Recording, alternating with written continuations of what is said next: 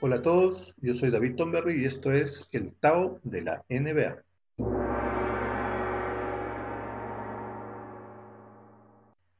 Algunos se preguntarán, ¿qué es el Tao? Bueno, Tao es un concepto oriental que significa el camino de o el camino hacia. Y de lo que queremos hablar en este podcast es del camino o de la vía que siguen ciertos jugadores del NBA.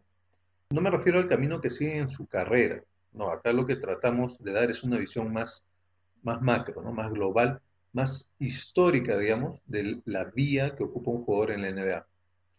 Por ejemplo, si hablamos de Michael Jordan, su camino en la NBA o su carril en la NBA está precedido, por ejemplo, por nombres como David Thompson o eh, Dr. J, ¿no? Julius Erwin. Y ese mismo camino está continuado, después de Michael Jordan, por, por poner un par de ejemplos, Vince Carter y Kobe Bryant. Podríamos decir que, que estos son jugadores que se encuentran en un mismo carril que Michael Jordan en la NBA. Es este el ejercicio que queremos hacer en este podcast, ¿no? encontrar los jugadores que forman parte de un mismo camino en la NBA. No desde un punto de vista estadístico, igual vamos a definitivamente usar data y números para reforzar algunas ideas, pero más bien lo que queremos rescatar acá es las sensaciones que nos dan ciertos jugadores. ¿no? Pueden haber distintos argumentos subjetivos, la idea es que sean subjetivos porque son eh, sentimientos muy personales para los que vamos a estar hablando en el podcast, ¿no? Y sí respaldarlo con algunos, con algunos puntos estadísticos, digamos. Eso es lo que queremos lograr con este podcast, el Tao de la NBA.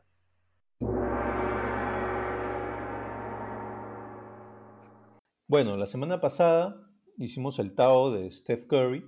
Esta semana no nos vamos a alejar de esa temática y vamos a hacer su, el Tao de su compañero de equipo, Clay Thompson. Eh, antes de pasar de lleno a Clay, solo mencionar unos nombres que, nos dieron algunas personas cuando, cuando escucharon el, podcast que me parecen muy interesantes. David Grutter, un pata del colegio, un pata nuestro del colegio, mencionó a Pistol Pete Maravich, que me pareció bastante interesante porque tiene ciertas cositas por ahí. Francisco Morante, un pata con el que jugamos básquet, mencionó a Reggie Miller, que también me parece eh, pertinente en la, comparación, aunque probablemente yo, yo lo veo un poco más como para este episodio, el de Clay Thompson. Y uno que me pareció muy interesante, que nos lo dio otro pata con el cual jugamos básquet, que se llama Borja, que es español, mencionó a Juan Carlos Navarro. Y me puse a pensar y dije, sí, ¿no? O sea, Juan Carlos Navarro sí me da mucho más feeling de, de Steph Curry porque es chato, por los triples. Probablemente hay gente que diría que, que Navarro es el Steph Curry español, ¿no? Entonces, bueno, algunos nombres ahí que, que, nos mencionaron que me pareció bacán que nos dieran ese feedback, ¿no? Hoy día, como ya les mencioné, vamos a estar hablando de Clay Thompson. Básicamente, cuando hablamos de Clay Thompson, pues hay algunos eh, parámetros que, queremos seguir, ¿no? Cuando hablamos de Clay Thompson, básicamente estamos hablando de una versión hiper mejorada del típico eh, triplero y defensa, ¿no? Que es tan, codiciado en la NBA de hoy, pero a la N potencia, ¿no? Básicamente entonces hablamos de tres puntos y de defensa. Hablamos también del hecho de que se puede encender muy rápido. O sea, puede haber estado fallando durante todo el partido, pero en un segundo mete una y cambia toda la narrativa del partido porque se enciende muy rápido y incluso cuando está apagado, creo yo que eh, infunde casi que temor en el rival cuando lo ven lanzando de tres. Además de este elemento que mencionábamos la semana pasada, que es el clutchness, ¿no? Qué tan importante es en los momentos clave que yo creo que ha demostrado eh, en todas las, últimas temporadas de los Warriors que han llegado a los, playoffs y a las finales, que tiene ese gen clutch, ¿no? de, anotar en los momentos más álgidos del partido. Una vez más, para tener esta conversa, tenemos invitado a Diego Justo desde Toronto. Diego, ¿cómo estás? Bien, bien, muy bien rápidamente, antes de meternos de lleno a Clay, esos tres nombres que te solté de Curry, Maravich, Ray Miller, Juan Carlos Navarro, ¿qué te suena? ¿Qué, qué te parece? Bueno, Ray Miller, de hecho, sí, sí, sí lo pensé bastante. Pistopich me, me recuerda a otros jugadores, me recuerda curiosamente a Nash, pero no necesariamente a, a, Curry. Nash, qué buena. Y Juan Carlos Navarro lo, he visto jugar muy poco. Sí, bueno, si, si Pistol Pete te recuerda a Nash y Nash lo teníamos lo, ambos en el Tao de Curry la semana pasada. Hay por ahí un parentesco que sea un poquito lejano, ¿no? Bueno, entremos pues de lleno a, Clay Thompson. Empiezas tú, ¿no? Estamos empezando como la vez pasada en orden cronológico desde el jugador más antiguo que nos recuerde a Clay Thompson en esta evolución, ¿no? Dale tú, ¿a quién tienes? Sí, chévere. Tengo justo uno, de mis jugadores favoritos de todos los tiempos. Jugó en los 80, 80s, 90s. Para mí es una de las razones básicas por la cual su equipo ganó dos campeonatos. Es un jugador para mí extraordinario, adelantado a su época, muy bueno en triples. Y estoy hablando de Joe Dumars. Buen comparativo. Y dices, para ti una de las piezas clave, le estás intentando picar a David Grutter diciendo que fue más importante Joe Dumers que Isaiah Thomas? en realidad, bueno, me gusta bastante más Joe Dumers que Isaiah Thomas, pero esa es una opinión eh, muy personal. Pero regresando a, Joe contra con, con, Clay, Joe Dumars tiene un porcentaje de triple de 38% en su carrera, que es muy bueno para los 80s. Es un jugador muy completo, muy bueno defensivamente, probablemente superior a, a, Clay Thompson en la parte defensiva, pero Clay Thompson es un jugador muy bueno en la parte defensiva. Tienen estadísticas muy parecidas. Joe Dumars fue el Finals MVP, si queremos regresar a, las razones por los campeonatos de los, de los Pistons, fue Finals MVP en uno de los años. Tiene muchas cosas muy, muy, muy, muy parecidas en cuanto a field percentage, en cuanto a three point percentage, y es un jugador que, que, te da eso, ¿no? Te da ese, esa, esa, esa, confianza de que tienes, acá, tienes a un shooting up extraordinario al lado de un muy buen point guard, ¿no? Que es lo mismo que, que tienen los, los Golden State Warriors o que tenían los Pistons en, en, la época, ¿no? Reboteador, evidentemente Clay es mejor, es más alto, pero la forma de tiro también, ¿no? O sea, la, la, la idea de para mí Clay es, oye, está abierto, está acá, te va a dar, te va a dar como dicen en inglés, es, es money, ¿no? Y Joe Dumars también era money en, su época, ¿no? Claramente Joe Dumars un poquito más de visión de cancha. Sí. Tiene un poquito mejor visión de cancha que Clay, pero por ejemplo Steals per Game tiene exactamente lo mismo de su carrera y blocks que un poco, un poco, un poco mejor, ¿no? Pero son dos jugadores que han sido claves en equipos que han, que campeonado, dos jugadores que también hay que reconocerlo, porque yo de mis jugadores favoritos, pero hay que reconocerlo, que cayeron como anillo al dedo en los equipos que estaban, ¿no? La carrera probablemente de Clay Thompson o incluso de Joe hubiera sido muy distinta, con pequeñas cositas, ¿no? O sea, como, como el efecto mariposa, cualquier cosa pequeña que hubiera podido pasar, ¿no? Como hemos conversado de Clay, Clay estuvo dos veces a punto de ser cambiado, incluso en su primera temporada, o antes de llegar incluso, ¿no? Que, se conversaba que podía ser cambiado por Chris Paul, o también, también que pudo haber sido cambiado por Kevin Love cuando cambian de técnico, ¿no? Entonces, realmente hubo muchas cosas que tuvieron que pasar para que Clay encaje como nivel de en Golden State y también Joe Dumars con los Bad Boys de los Detroit Pistons, ¿no? Eran, perfectos, yo creo, en el funcionamiento este, haciendo un poquito más y ya saliendo un poco del tema, incluso Rodman contra Damon, Green, o sea, son dos equipos bien, similares eh, para las épocas, ¿no? Evidentemente los Bad Boys son la época ruda de, del final de los 80s, 90s, y Golden State es este show increíble de ofensiva que, que vemos ahora, ¿no? Claro, curioso, tienes razón, ¿no? Pero, y, y, bien curioso que siendo tan distintos en cuanto a filosofía, como acabas de decir, en realidad sí, pues tienen ciertas similitudes que, los hacen como, como medios hermanos no reconocidos, ¿no? Tienes razón, eso, esa, paralelo no lo había pensado y me parece muy interesante.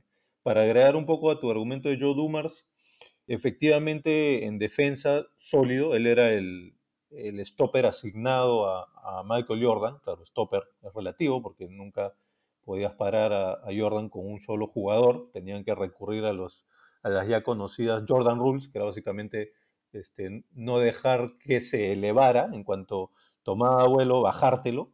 Pero Joe Dumars era el, principal defensa sobre Jordan de, ese equipo. En cuanto a visión de cancha, efectivamente es superior a Clay. Incluso Joe Dumars tomaba las riendas del equipo como armador muchas veces. Ya un poco más en los 90, cuando por ejemplo ya no estaba Isaiah Thomas, pero incluso con Isaiah Thomas él también tomaba esa responsabilidad de vez en cuando.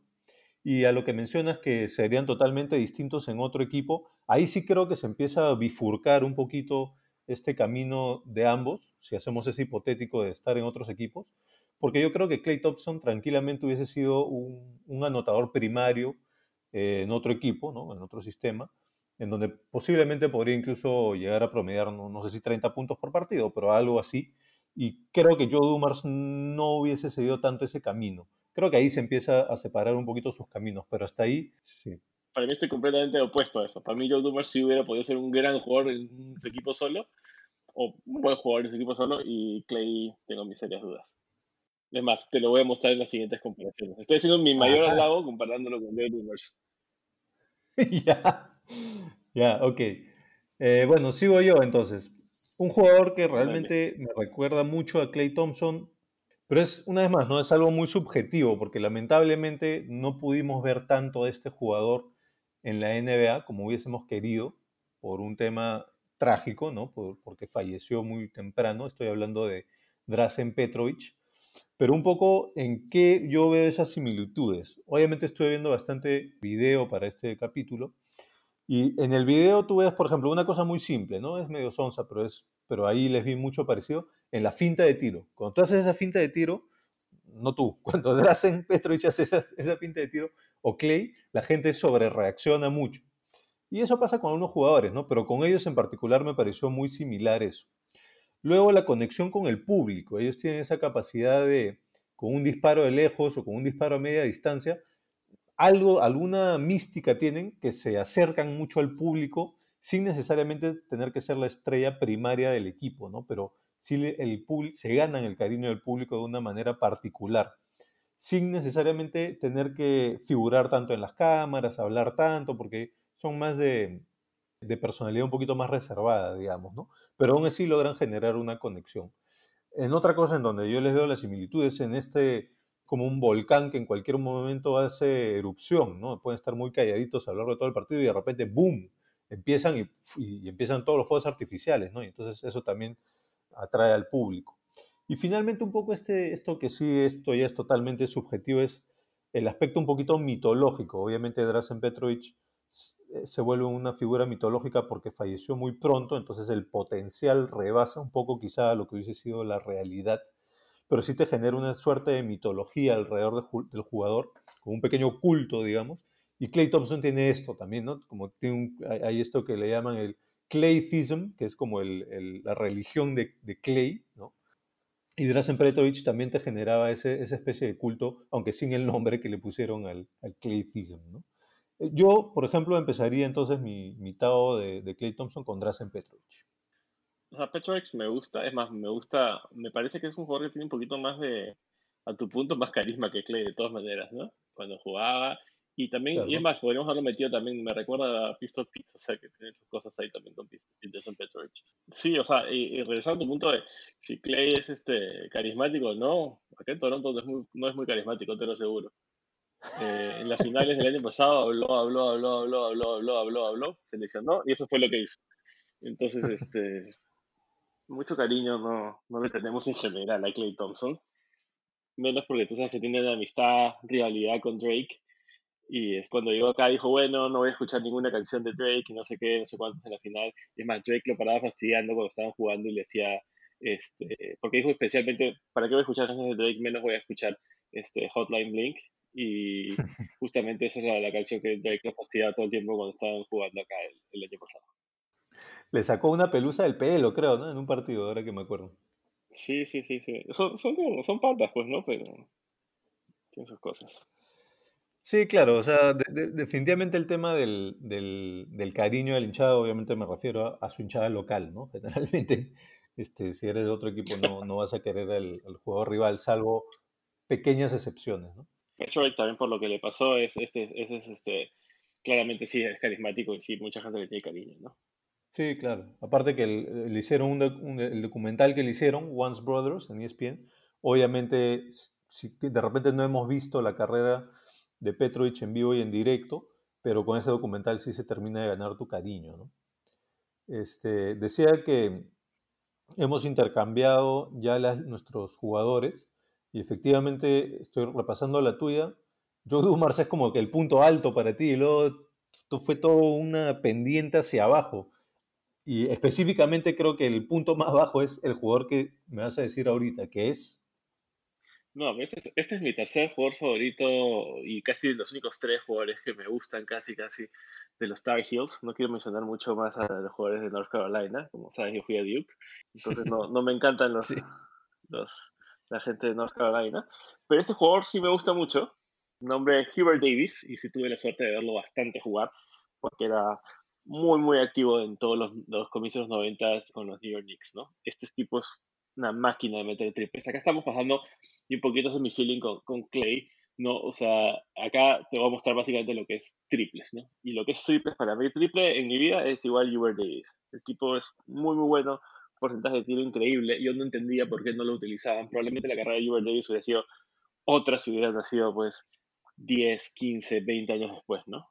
Bueno, yo sé de tu hinchaje inobjetable por los jugadores de Duke, pero no sabía que le tenías tanta fe a Hubert Davis. Yo sinceramente, yo lo veía como un especialista de triples en una época en donde no se usaban mucho los triples y que realmente no recuerdo yo que haya hecho tanta diferencia en los New York Knicks, unos New York Knicks que además siempre estaban en problemas ya sea por los Bulls de Jordan, por los Magic de Shaquille O'Neal o este, por los Rockets de Olajuwon o incluso por ahí un poquito más adelante por el el Miami Heat de, Alonso Mourning, ¿no? Con Pat Riley, o eh, incluso con los Indiana Pacers un poquito más adelante. Entonces, sí recuerdo a Hubert Davis siendo un triplero, pero no, no lo tenía en el mapa como un jugador tan, tan este, de tu preferencia.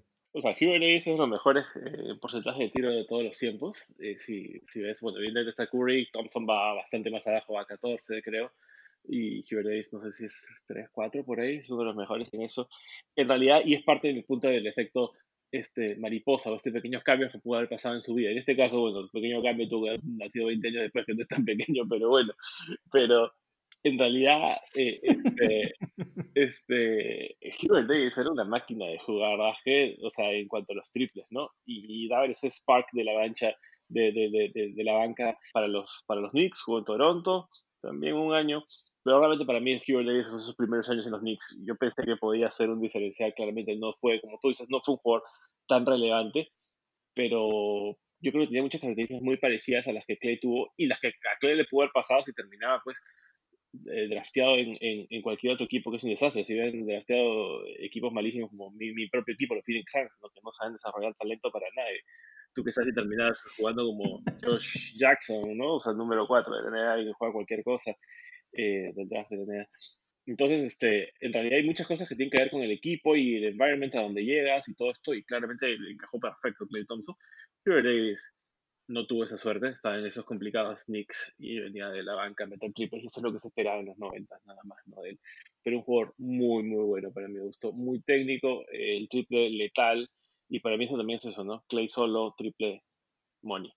Sí, ahí, ahí sí le debo una disculpa a Hubert Davis, porque en el capítulo anterior cuando hablábamos de Curry, yo te decía que, bueno, estábamos hablando de Seth Curry, ¿no? Y te decía que Seth Curry es el segundo jugador con mejor porcentaje de triple en la historia de la NBA a lo largo de su carrera. Decíamos que Steve Curry es el primero, Seth Curry es el segundo, y yo erróneamente dije que Steph Curry era el tercero. Steph Curry, como bien has dicho, es el sexto, y el tercero, como también bien has dicho, es Hubert Davis. Clay, de quien hablamos, está en el puesto 14 y Drazen, de quien acabo de hablar, está en el, puesto 5. De hecho, van a haber otros jugadores que están acá en esta lista del top 20, ¿no? de toda la historia de, porcentaje de triples, que van a ser repetidos un poquito en este episodio.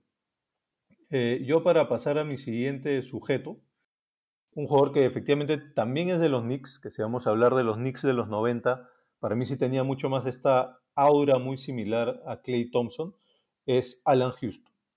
¿Por dónde empezamos? Bueno, primero por esa especie de personalidad tranquila, calmada, ¿no? Un poco casi por momentos que sientes que no tiene emociones. Ahora, Clay Thompson tiene un poco los dos extremos, es un poquito paradójico, pero, pero y, voy a hablar más adelante de su lado un poquito más inestable emocionalmente, pero, pero sí tiene estos largos momentos en donde casi ni lo sientes, ni sientes su presencia, ¿no? Porque no se está quejando, digamos, porque simplemente está jugando y concentrado en eso. Y Alan Houston tenía eso también, ¿no? De hecho, Alan Houston y Clay Thompson, y por ahí un par más que voy a mencionar después, son ese tipo de jugador que en otro equipo, en un equipo malo, probablemente serían la primera opción anotadora, pero siendo la primera opción anotadora, no tienen esta especie de, eh, de engreimiento de pedir la pelota y que si no le das la pelota y que si no toman los tiros que ellos quieren tomar o si no tienen el volumen de tiros que ellos quieren, se van a desconcentrar y se van a frustrar. ¿no? Yo creo que eso tiene en común Alan Houston y Clay Thompson, no tienes que estar atendiéndolos, digamos, ¿no? como opciones ofensivas. Algún otro paralelo por ahí, los dos fueron el pick 11 de la primera ronda del draft, los dos usaban bastante, bueno, Alan Houston usaba, y Clay Thompson aún lo hace, bastante los, los post-ups, ¿no? en el poste bajo. Lo que sí Alan Houston, y también tiene que ver con estilo de juego de esa época contra el actual, tenía mucho más uno contra uno, ¿no? Uno contra uno con, con drible, me refiero, ¿no? No solo en, post-ups. Eh, que Clay mm, no lo, no lo, usan tanto así, entonces él no tiene tanto, tanto eso. Pero lo otro es que los tres pueden hacerle, eh, perdón, los dos pueden hacerle daño a la defensa con, de distintas maneras, no solo el, el spot-up, ¿no? no solo el tiro a pie firme esperando la pelota, sino que en el post-up también, moviéndose también, usando las cortinas también, incluso penetrando, porque ellos generan tanto respeto a su tiro que se abren espacios para la penetración. ¿no? Eso también lo tienen en común y el hecho de, poder usar esa, esa penetración, esa arma, porque hay jugadores que simplemente tienen buen tiro y entonces con ese tiro generan el respeto y se abren el espacio, pero eso, ellos no son capaces de terminar en el área, digamos. Alan Houston y Clay Thompson sí tienen eso, ¿no? Y una vez más lo que decía de la conexión con el público, ¿no? Yo no recuerdo otro jugador que se levante tanto el estadio. Ahora, obviamente, también tiene que ver con qué estadio, ¿no? El, el Oracle Arena este, de los Warriors de los últimos años, obviamente era el, el digamos, el, el estadio emblema del NBA donde había más público, siempre se llenaba, era uno de los estadios más difíciles, un montón de jugadores de equipos opuestos decían que era uno de los estadios más difíciles por la bulla, ¿no? por el, involucramiento del público, y obviamente ese estadio era el Madison Square Garden de los 90, ¿no? entonces hay, tomas aéreas de cuando Clay mete un tiro y cómo reacciona, explota el Oracle Arena, y lo mismo pasa con tiros de, Alan Houston cuando explotaba el Madison Square Garden en los 90. ¿no? por esos argumentos, para mí Alan Houston también me da ese mismo feeling que, Clay Thompson, ¿no? Me recuerda mucho, eh, Clay Thompson me recuerda mucho a lo que era Alan Houston en los 90, con los Knicks principalmente, no tanto obviamente con los Pistons, porque ahí todavía no se había desarrollado tanto como jugador. No sé cómo, cómo la ves con Alan Houston. No, primero le doy una disculpa, como tú sabes siempre Alan Houston, porque no sé si te acuerdas, pero allá por 1993 yo pensé que Lindsey Hunter era mejor que Alan Houston, lo cual es bien triste de mi parte. no me acuerdo, y siento mucho que lo hayas tenido que mencionar ahorita delante de nuestra gran audiencia.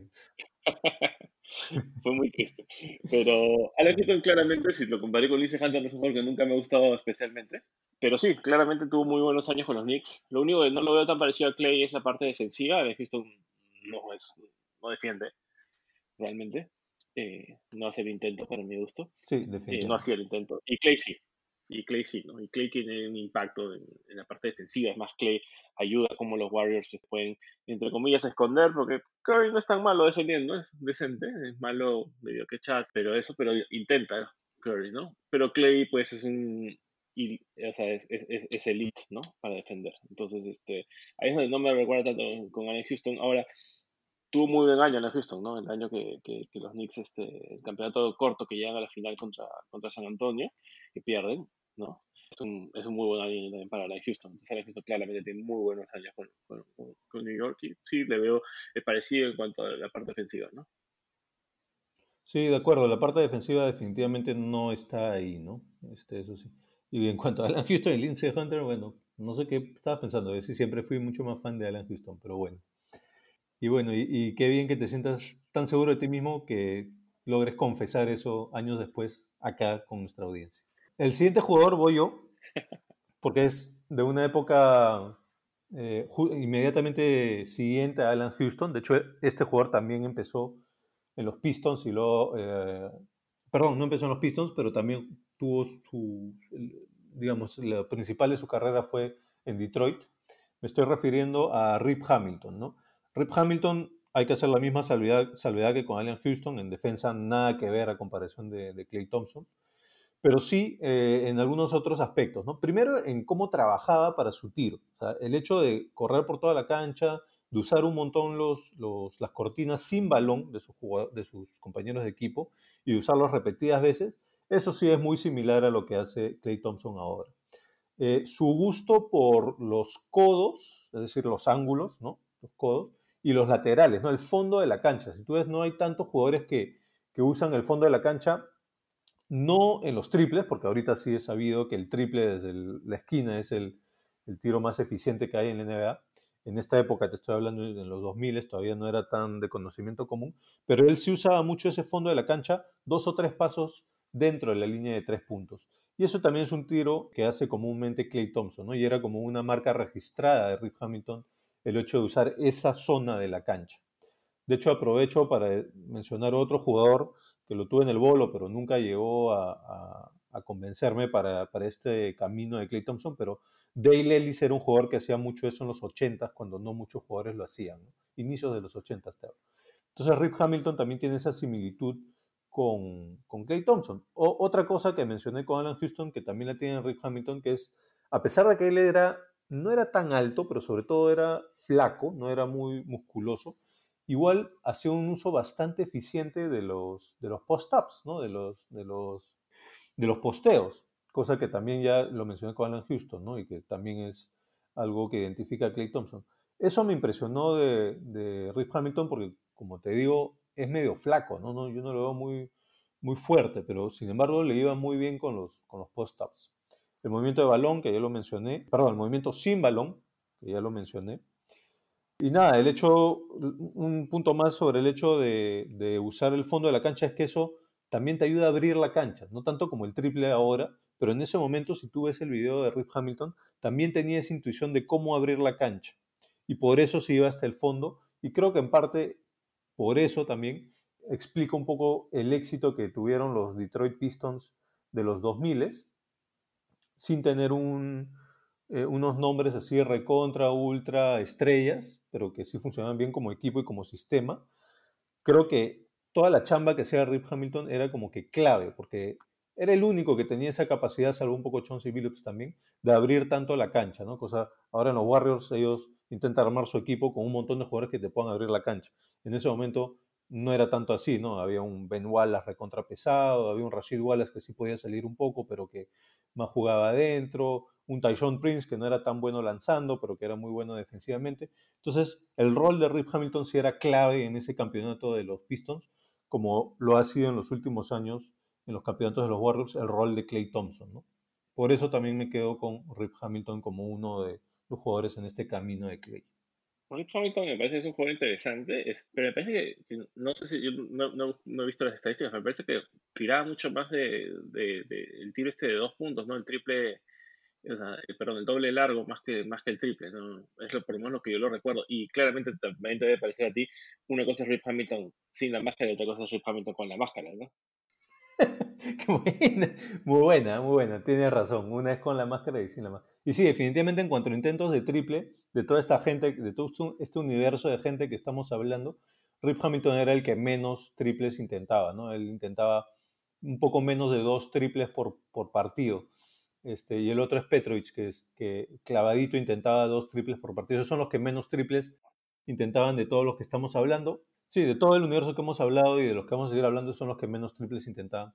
Efectivamente, Rip Hamilton era mucho más adepto al, tirito de media distancia, que también tiene que ver con la época, ¿no? Con la era, el estilo de juego de ese momento y la filosofía de juego de esos equipos también, ¿no? Pero aparte de eso, sí, yo, yo lo tengo a Rip Hamilton en el mismo camino que, que Clay. ¿A quién más tienes tú? Mándate con dos de una vez. Sí, este, tengo uno que es la comparación, o sea, cuando tú cuando Clay Thompson iba a entrar a la NBA, todo el mundo decía que este era el nuevo Mike Miller, ¿no? Y este, Ajá. Ahorita podría sonar de una cosa súper mala, pero en la época era, era un high praise, ¿no? Para, para Clay.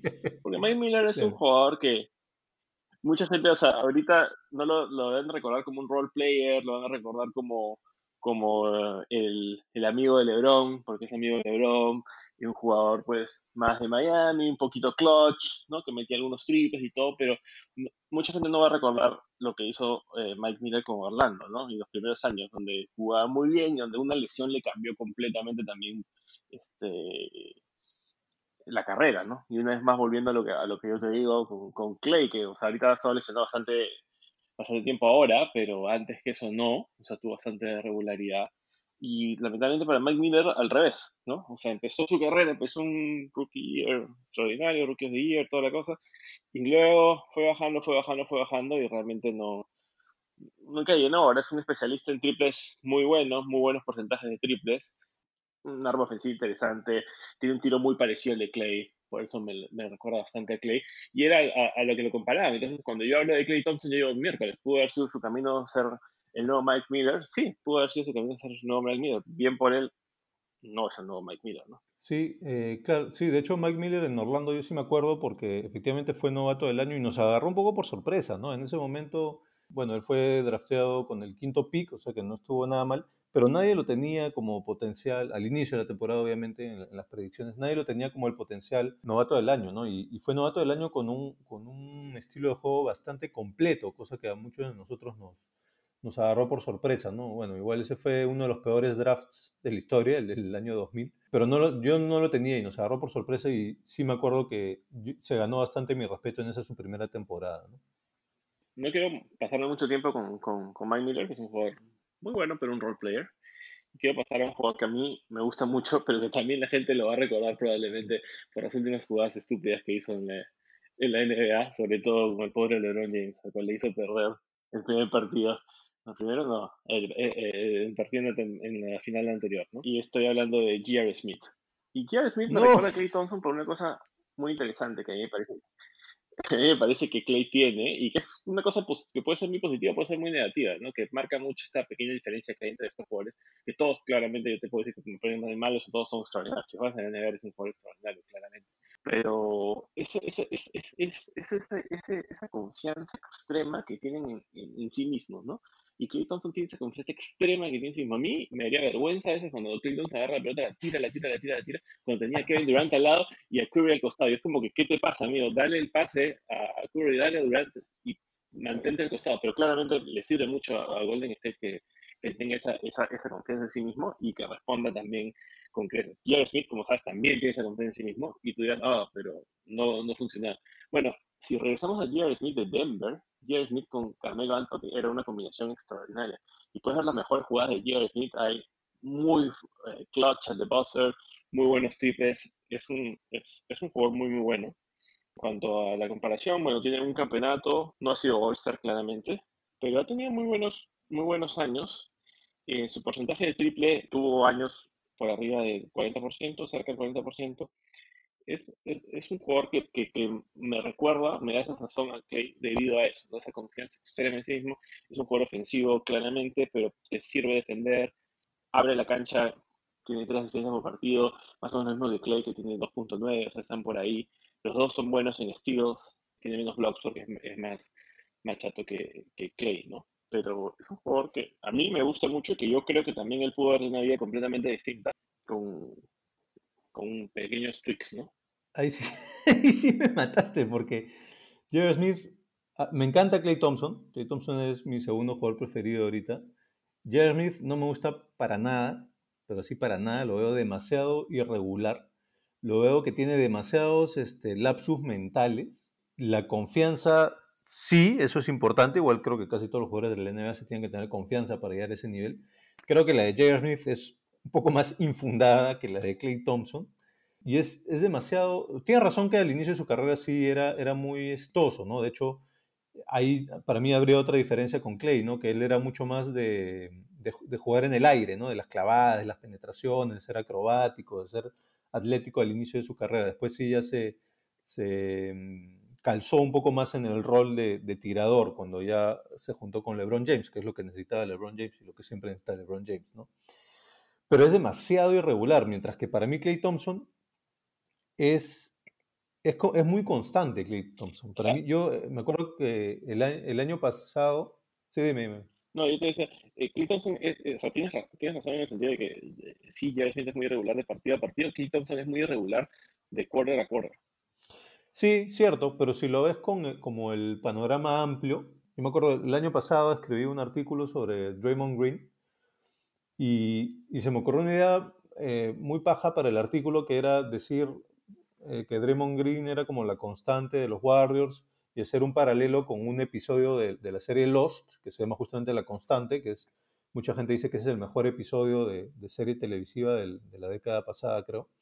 Entonces hice el paralelo, hice el artículo y me salió muy paja, pero luego me, puse a pensar y dije, pero en realidad la, constante de los Warriors es Clay, ¿no? O sea, tienes razón que es inconstante de cuarto a cuarto, pero si ves el panorama general, él es la constante, él es el inamovible, el que no le importa que no le des tiros, el que él va a hacer lo que él va a hacer y siempre puedes contar en que Clay va a ser Clay y sabes cuál es ese parámetro, ¿no? Mientras que Jerry Smith no tienes idea de con qué te va a salir, ¿no? Va a agarrar el rebote ofensivo bien y luego se va para el otro lado y nos vamos a tiempo extra, ¿no?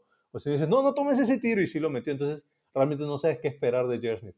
Y bueno, y lo otro que realmente ya es un poco, igual la mayoría, o sea, casi todos los jugadores de los que hemos hablado son, salvo probablemente Joe Doomers, pero todos los demás es imposible compararla defensivamente a Clay, ¿no? Que sí, claramente es muy, muy sólido. Eh, entonces es otro punto, ¿no? Y, un punto sí, para destruir completamente ahí si me argumento es el, el eh, Clay Thompson contra OKC, ¿no? O sea, Clay Thompson destruye OKC, sacaba OKC, que, o sea, destruye toda la dinastía de, los pobres este, Thunders y todo eso en un quarter. Y a mí claramente ya le hubiera gustado hacer eso, pero tuvo un muy buen playoff run con, con Carmelo Anthony. Yo sé que estoy stretching un poquito mi comparación y criticando a mí mismo, pero me da esa cosa, ¿no? Esa, esa, confianza extrema en sí mismo que Clay también tiene que claramente tienes que tener esa confianza extrema en ti mismo cuando tienes a Clay Durant y, y, y, Curry al lado como lo tenía este Clay Thompson, ¿no? Porque si no, no, lanzas nunca. Y igualito de Jerry Smith con, con LeBron. Claro. Bueno, me parece perfecto que tú mismo destruyas tu propio argumento. Eso quiere decir que ya no me necesitas, el próximo episodio lo haces tú solo, entonces. ¿no? este, sí, y, solo para cerrar el tema de J.R. Smith, eh, claro, lo, que ha pasado también es que en los últimos cinco años ha sido una constante de Warriors contra Cavs y la contraparte de Clay siempre ha sido J.R. Smith. Entonces, siempre están ahí como en polos opuestos, ¿no? Eso probablemente hace más difícil que yo, y además yo tengo el hinchaje de los Warriors, estoy, totalmente volcado hacia un lado, hace mucho, me hace mucho más difícil verlos eh, en una misma senda, ¿no? Yo los veo totalmente opuestos, como que la antítesis el uno del otro, ¿no? Entonces por eso probablemente mi visión subjetiva es otra. Voy a, voy a seguir avanzando, voy a pasar a un siguiente comparativo mío. Acá sí los dos próximos que vienen son quizá un poco obvios, pero obviamente en niveles distintos. Otro jugador que me recuerda mucho a Clay Thompson es Kyle Korver. Por supuesto, estamos hablando de niveles totalmente distintos, como decía, pero en, su forma de tiro, y me refiero específicamente a cómo se elevan para el tiro, porque este jugador y el siguiente que voy a mencionar, por eso los he empaquetado un poquito juntos, al igual que Clay, cuando se elevan, se preocupan mucho de mantener el torso firme. Las piernas no importa, puede ser que estén un poco por, por otro lado, pero el torso sí muy firme. Y entonces eso hace que un tiro que tú considerarías como un mal tiro, le da estabilidad a ese mal tiro. Entonces no se ve tan mal y no le tienes, o sea, y sí le tienes confianza a ese tiro. Es una cosa que Clay tiene, que Kyle Korver tiene, este, y bueno, una vez me, voy adelantando, y que JJ Reddick también tiene, ¿no? JJ Reddick también es el siguiente jugador que yo tendría en el camino de Clay.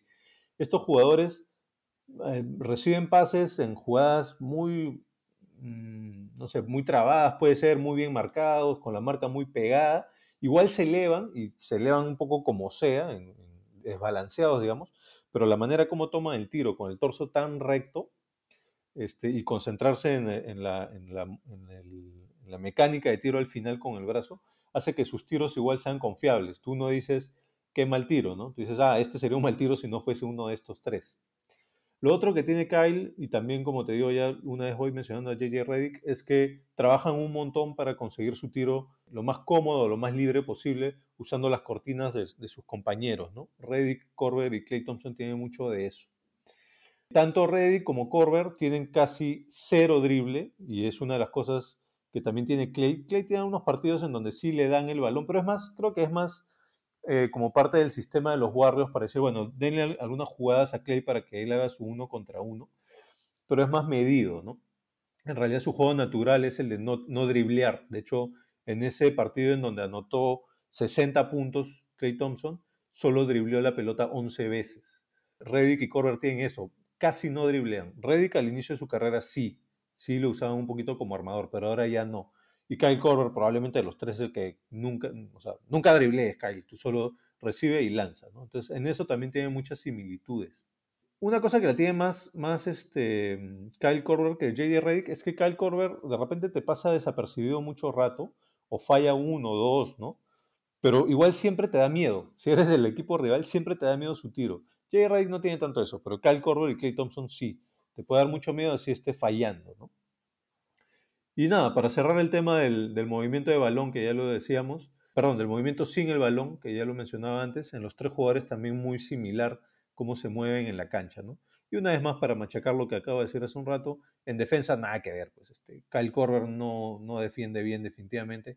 Reddick creo que es un poquito subvalorado su defensa, creo que sí trabaja bastante, igual es un poco chato para su posición, entonces ahí este, le sacan ventaja, pero trabaja mucho, ¿no? Y tiene un, un centro de gravedad bajo y, es, y, sí trabaja también en musculatura. Ahora que ya está un poco avanzado, da un poco menos quizá, pero pero sí creo que es un poquito eh, subvaluada su defensa, pero igual jamás va a llegar a un nivel de defensa de Clay, ¿no?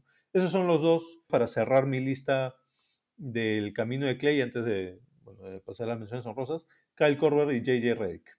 Redick de Duke, dicho sea de paso, así que tú también me sorprende que tú no lo hayas mencionado. Sí, no, hemos sido, tiene razón, me falta un, un, jugador, pero hemos sido bastante mala gente sí. en general con Clay, porque hemos comparado jugadores no tan buenos, incluso tú los comparado jugadores no tan buenos como JJ Redick y J.J. Redick me encanta, es una leyenda en Yuki y todo, pero no es Clay Thompson, no quisiera. Ahora, J.J. Es un ganador y Clay Thompson también, eso, eso, eso, eso sí es bueno. Eh, y es algo que creo que tienen los dos, ¿no? No, J.J. Me encanta, solamente que no, no, no, no me recuerda tanto a, a Clay, ¿no? Pero. Entonces, lánzate con el siguiente que sí te recuerda a Clay. Me recuerda a Clay y yo mismo, como te comenté antes de, de grabar, eh, tuve bastante, está bastante eh, dudoso ese jugador. Ahora es uno de los mejores jugadores que, con los que vamos a comparar aquí. O sea, se estamos, estamos bien, ¿no? Y juego de nuevo de local. De nuevo me voy con los Phoenix Suns y con la super actual Devin Booker, ¿no? Devin Booker es un jugador ofensivamente extraordinario y por eso me recuerda a Clay, ¿no? Es un jugador muy bueno, tiene el tiro bastante similar a lo que tiene Clay. Me destruiste un poco de argumento con tu nueva bote Clay Thompson y Devin Booker claramente sí da bote, pero al punto de al punto de Devin Booker, has visto el equipo de los Suns, o sea, si él no da bote, ¿quién va a dar bote? Por Dios, ¿no? O sea, el año pasado intentaron que sea el point guard, no funcionó necesariamente. Por eso lo veo que realmente sí es un shooting guard.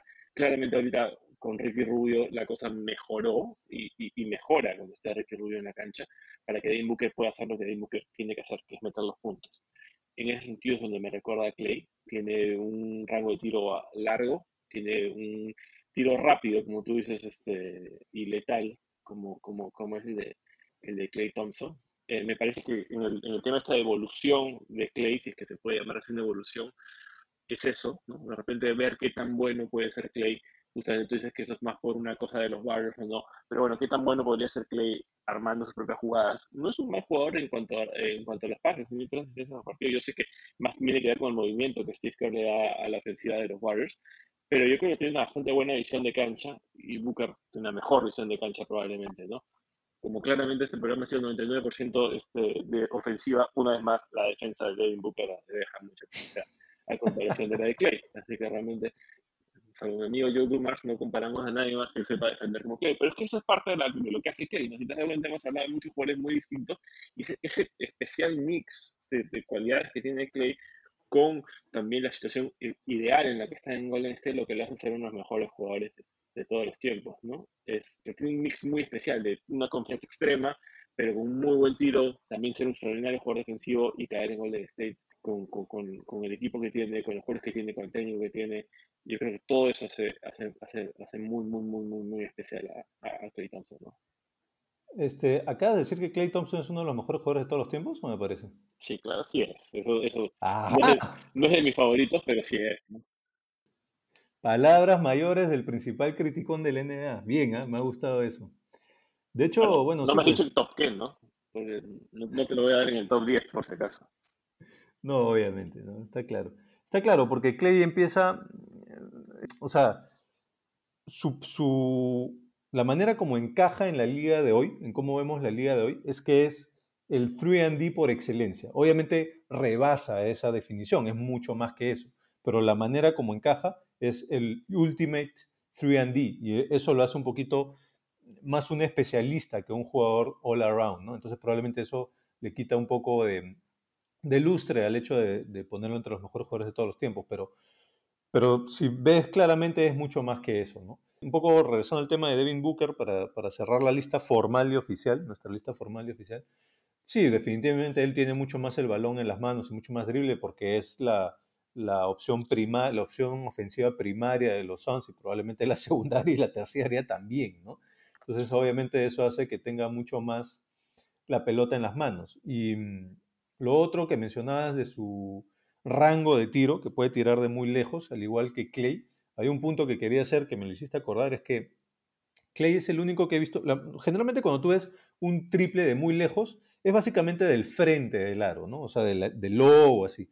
Pero un triple de muy lejos de los codos, de los costados, yo se lo he visto a Clay, sí, y creo que quizá Petrovic por ahí, aunque lamentablemente por, porque falleció no, no tenemos eh, suficiente data para corroborar eso, pero luego de Petrovic y de Clay, eh, probablemente Kevin Durant, pero que no está en nuestra lista, eh, no recuerdo a nadie más que lance de lejos, de tres, pero de los codos, de los costados, ¿no? de los ángulos.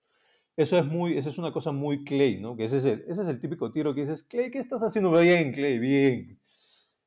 Pero sí, Booker me, me, parece interesante, ¿no? De hecho, Booker es de los jugadores que hemos mencionado hasta ahorita, el que más se acerca en cuanto a cantidad de triples que toma en su carrera, ¿no? Estoy hablando en, la carrera, ¿no? Hacíamos esa, esa salvedad con Rip Hamilton y con Drazen Petrovic. Eh, Devin Booker está al mismo nivel que, que, bueno, no, de la lista que hemos dicho, él es el que más triples intenta. Él intenta 5.5, Reddick intenta 5. Esos son los más cercanos a Clay Thompson, aparte de un jugador que voy a mencionar en un, en un ratito, que Clay intenta 7 triples por partido, ¿no? Y como decía Reddick 5 y Devin Booker 5.7, casi 6. Son los que más se acercan a cantidad de triples de, Clay Thompson, ¿no? Entonces, hay algún caso. Yo no lo veo tanto realmente, pero, pero entiendo un poco el punto. ¿Tienes menciones honrosas?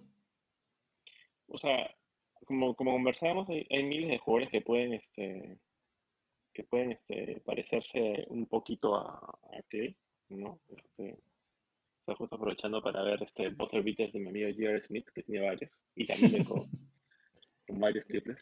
Sea, nadie lo recuerda, ¿no? recuerda todo, el mundo, lo recuerda que se vistió la camiseta de Cleveland, pero claramente en Denver y Nueva York jugó bastante mejor. Sí. Pero bueno, este, regresando a Clay, hay una mención rosa que tú también a hacer, creo que, y creo que los dos nos pasamos de no haberlo puesto ni siquiera en la lista, que es Ray Miller, ¿no? Probablemente, no sé, es una cuestión de feeling. Mi feeling con Ray Miller es distinto que el que tengo con, con, con Clay, ¿no? Lo veo más armando, más haciendo cosas, no lo veo como un spot-up shooter eh, necesariamente, ¿no? A pesar de que sí era también.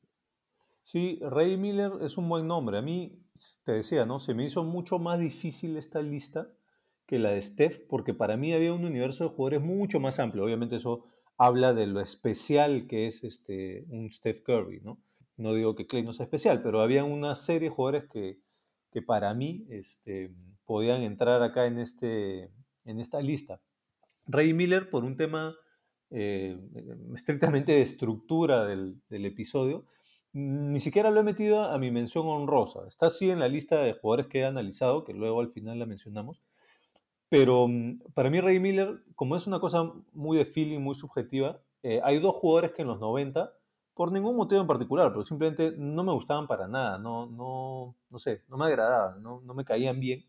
Eran este, Patrick Ewing 1 y Ray Miller 2, ¿no? Entonces, un jugador de los pocos que realmente no me gustaban o no me caían bien contra uno que es mi segundo jugador preferido de la historia, para mí va a ser muy difícil compararlos. Obviamente Ray Miller tenía todo el tema de usar los triples en un momento en donde no se usaban tanto y sobre todo en donde son más parecidos en, en usar las cortinas sin balón, ¿no? Ahí sí se parecen bastante. Pero por un tema de feeling, totalmente feeling, no lo tenía en mis menciones honrosas. A quien sí tenía... Tú, tú, tú, una, cosa, una cosa que no tenías en tu, en tu cosa también es porque tú tienes el de que Clay es un nice guy y Ray Miller no es un nice guy, ¿no? Pero bueno, para mí ninguno es un nice guy, así que no hay problema. Sí, pues algo tiene que ver, ¿no? Pero a quien sí tengo en mención honrosa y es totalmente feeling, porque viendo video, incluso estadísticas, no cuadra mucho, es Peja Stojakovic. Yo, yo soy hincha de los Warriors, me hice hincha de los Warriors cuando empecé a dar básquet como en el 94. Después hubo una época muy oscura de, de, para los fans de Warriors donde no pasaba nada. Y en, esa, en ese silencio, digamos, radial de los Warriors, me encariñé mucho con esos Kings de Weber, de Divac, de Stojakovic, de Jason Williams y luego Bibi. yo quería que ellos en esas épocas ganaran. Entonces, podría decir que en ese momento me volví más hincha de los Kings, ¿no? Pero al tener estos dos jugadores en los equipos de los cuales yo soy hincha, yo recuerdo mucho cuando veía, veía partido de los Kings, la sensación que me daba un triple de Stojakovic o una buena jugada de Stojakovic es muy similar a la sensación que me da ahora una buena jugada de Clay Thompson. Pero eso es absolutamente subjetivo y tiene todo que ver con el feeling, ¿no? Realmente viendo data y viendo videos no son tan parecidos, más que sí probablemente por el, el uso del triple, ¿no? Y para decir de una vez mi segunda mención honrosa, que en verdad ahí hice trampa porque son tres menciones honrosas en una, son jugadores actuales que son o de segundo o de, o de tercer año, entonces por lo tanto creo que todavía no tenemos suficiente volumen de, haberlos visto para sacar conclusiones, pero que sí creo que van por ese camino. Uno es Joe Harris, que ganó el, concurso de triples el año pasado, que sí me recuerda bastante a Clay. El otro es Tyler Hero, de los, del Miami Heat, que al igual que mm, como pasó cuando entró Clay y lo comparaban con Mike Miller, cuando entró Tyler Hero a inicios de este año, esta temporada, porque es rookie, es novato, todo su, su comp, su comparativo de jugador era Clay Thompson, entonces desde ese momento ya me empezó a gustar y sí tiene sus cositas, pero incluso más parecido a Clay en estadística eh, es el compañero de Hero que es Duncan Robinson, que es su segundo año en la liga, y él es el único de toda la gente que hemos mencionado ahorita y la que vamos a mencionar en un ratito, soltando nombres así sueltos, digamos, es este que Duncan Robinson es el único que está en los siete triples por, en los siete intentos de triple por partido, igual que Clay, de hecho un poquito más, ¿no? Porque Duncan Robinson tiene 7.2 y Clay tiene 7 e incluso tiene mejor porcentaje de triple. Obviamente, como digo, el universo que tenemos es muy corto porque él entró a la, liga el año pasado, ¿no? Pero en esos tres jugadores creo que hay eh, el futuro, digamos, del legado de Clay. Una vez más, tienen que alcanzarlo en defensa, eso sí. ¿Qué menciones rosas tienes tú? Aparte de Ray Miller, ¿alguien más? No, en realidad, como, como tú dices, no busqué varios más. Este, un Capón es uno que me viene en la cabeza, pero realmente e, es, es, es, como tú has dicho, ¿no? O sea, este, Clay Thompson es un, el Ultimate 3D guy y es difícil de conseguir un jugador así, un jugador así que da campeonatos, como has visto. Sí. Yo, bueno, tengo una lista como de 10. Quiero mencionar una cosita rápida. Por ejemplo, eh, uno de esos es John Starks, en donde sí, para mí tenía un poquito de parecido. Era, te decía, ¿no? Eh, Clay Thompson es, es, muy este, estable, ¿no? Pero sí hay ciertos momentos en donde tú ves que no que se empieza a cuestionar, pero que se empieza a frustrar con él mismo. De hecho, hay un momento en la temporada pasada en donde al inicio de temporada no estaba metiendo triples. Y hay un partido, creo que justamente el partido contra los Bulls, donde batió el récord de triples con 14, en donde mira su mano, ¿no? Y como que le dice, ah, acá estabas, qué bueno que volviste, o algo así. Entonces, hay unos momentos en donde tú te das cuenta que está teniendo un diálogo interno con él mismo, que eso también se lo he visto a John Starks. Ahora, en el caso de Clay Thompson es más lo veo como algo un poquito más positivo, ¿no? Se está reforzando y todo. Con John Starks tú veías como él mismo se iba sembrando dudas a sí mismo con su diálogo interno. Eso lo podías ver cuando veías los partidos. Entonces John Starks era uno de los que tenía en la lista, ¿no? También evalué a Wally Serbiak, a Jeff Hornacek, Miller ya lo mencionamos, Ray Allen, que también creo que podría tener su apartado, Chris Mullin, obviamente también está el tema de los Warriors, Chuck Person, Dan Marley, que lo mencionamos en el, episodio pasado, Rex Chapman, Capone, igual que tú, e incluso eh, Doug McDermott. ¿no? Esos son los jugadores que, que tuve en el bolo y que estuve evaluando, pero que al final me quedé con los que ya mencioné antes, que son básicamente Petrovich, Houston, Rip Hamilton, Corber y Reddick, eh, para repetir los estudios. A, Doug McDermott me dejabas a Hubert Davis y a J.R. como que extraordinarios jugadores, porque Doug McDermott sí es malísimo. Iba a ser bueno, si ves en los inicios, iba a ser bueno. Ahora no, no sé qué pasó, me da pena, yo todavía le tengo un poco de fe. Bueno, tú mencionabas a Hubert Davis, a Jerry Smith y también tenías para recapitular a Joe Dumars, Joe Dumars extraordinario. Mike Miller y Booker. Mike Miller y Devin Booker. Quedándote bien en, con tu corazoncito Sun con Booker y con tu corazoncito de Blue Devil de Duke con Hubert Davis, ¿no? ¿no? ¿No tienes nadie que esté así tangencialmente relacionado a los Raptors casualmente? No, Hubert Davis, no, no, no exageremos, es de los jugadores, pocos jugadores que me gustan de North Carolina. ah, perdón, sí. Es un ágil, por Dios. Tienes razón, tienes razón. No le demos esa cosa, por eso no, no logró tanto. No, de los ratos realmente que me recuerden a Clay Thompson, eh, ninguno, realmente no. Bueno, para completar, solo faltaría que me digas quién es el Clay Thompson de Sporting Cristal, pero ya te lo dejo de tarea para un siguiente capítulo. 3D, complicado. Lo baltón, mira. bueno, si es D, podría ser un, Valerio. En fin, ya, no, no, no aburramos a la gente que quiere escuchar básquet con, con fútbol peruano encima. ¿Algo más? ¿Algún otro jugador que hayas tenido por ahí? No, no, estos fueron los, que, los que realmente los que elegí, los que me, vinieron y los que hizo research para, mirar cómo, cómo, cómo salían y, me gusta, ¿no? Me gusta, me gusta eso y creo que es lo que yo te dije antes, ¿no? O sea, que, es un jugador tan, tan especial que a veces es este, difícil encontrar algo tan, un jugador que sea tan, que tenga ese mismo camino que, que, que, Clay al mismo nivel de excelencia, esa, es la diferencia. Sí, es, eso de hecho es la diferencia, ¿no? La, intensidad, digamos. O sea, la, el camino puede ser, pero el, nivel probablemente eso es eh, inalcanzable, ¿no? Eso es lo que lo hace un poco único. Para los siguientes episodios ya, este, ya tomaremos probablemente mm, sugerencias del público o tuyas también. Y nada, creo que tú querías mencionar también, eh, recomendar algunos, algunas páginas web que te pidieron en el, en el feedback del episodio 1. Sí, o sea, evidentemente los dos creo que estamos Basketball Reference, es este, una muy buena página web para, para cualquier cosa de básquet. Y una página web que estaba comentando que es muy buena justo para estos comparativos es Lanos Basketball. Te compara al jugador con el, eh, otro, cualquier otro jugador que tú, que tú quieras. Tienen bastantes buenas comparaciones. No tienen todas. Claramente no tenían Clay Thompson contra Hubert Davis. No, no es muy común esto. Pero todo el resto las tenían. Un, un bonito análisis que te pone en gráficos y cosas cómo se compara un jugador con el otro. Es una buena página, Land of Basketball. Land of Basketball, sí. No, yo no la conocía, la voy a chequear. Yo, de hecho, sí he usado Basketball Reference y ahí sí le puedes meter un Hubert Davis. Yo no lo hice, pero bueno, si te quieres divertir con eso, eres libre. Y bueno, obviamente harto YouTube para ver los videos, ¿no? Que era para mí lo más importante, más que los, más que los números. Así es. Listo, Diego. Entonces, gracias por esta conversa. El Tao de Clay Thompson esta vez.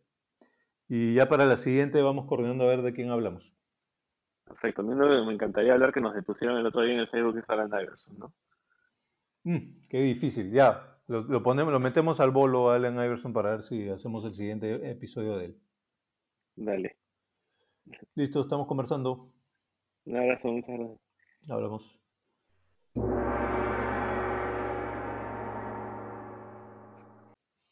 Muy bien, ese fue el segundo episodio del Tao del NBA. Esta vez hemos hablado de Clay Thompson. En el primero hablamos de Steph Curry, así que ya tenemos cubierto el backcourt de los Warriors actuales. Eh, gracias por escucharnos. Por favor, no dejen de seguirnos, de seguir a Rebeldía Deportiva. Estamos en, Facebook, estamos en Instagram y también tenemos una página web, rebeldiadeportiva.wordpress.com. Síganos ahí, por favor, mándenos sus sugerencias para los siguientes episodios. Ya estamos conversando. Chao.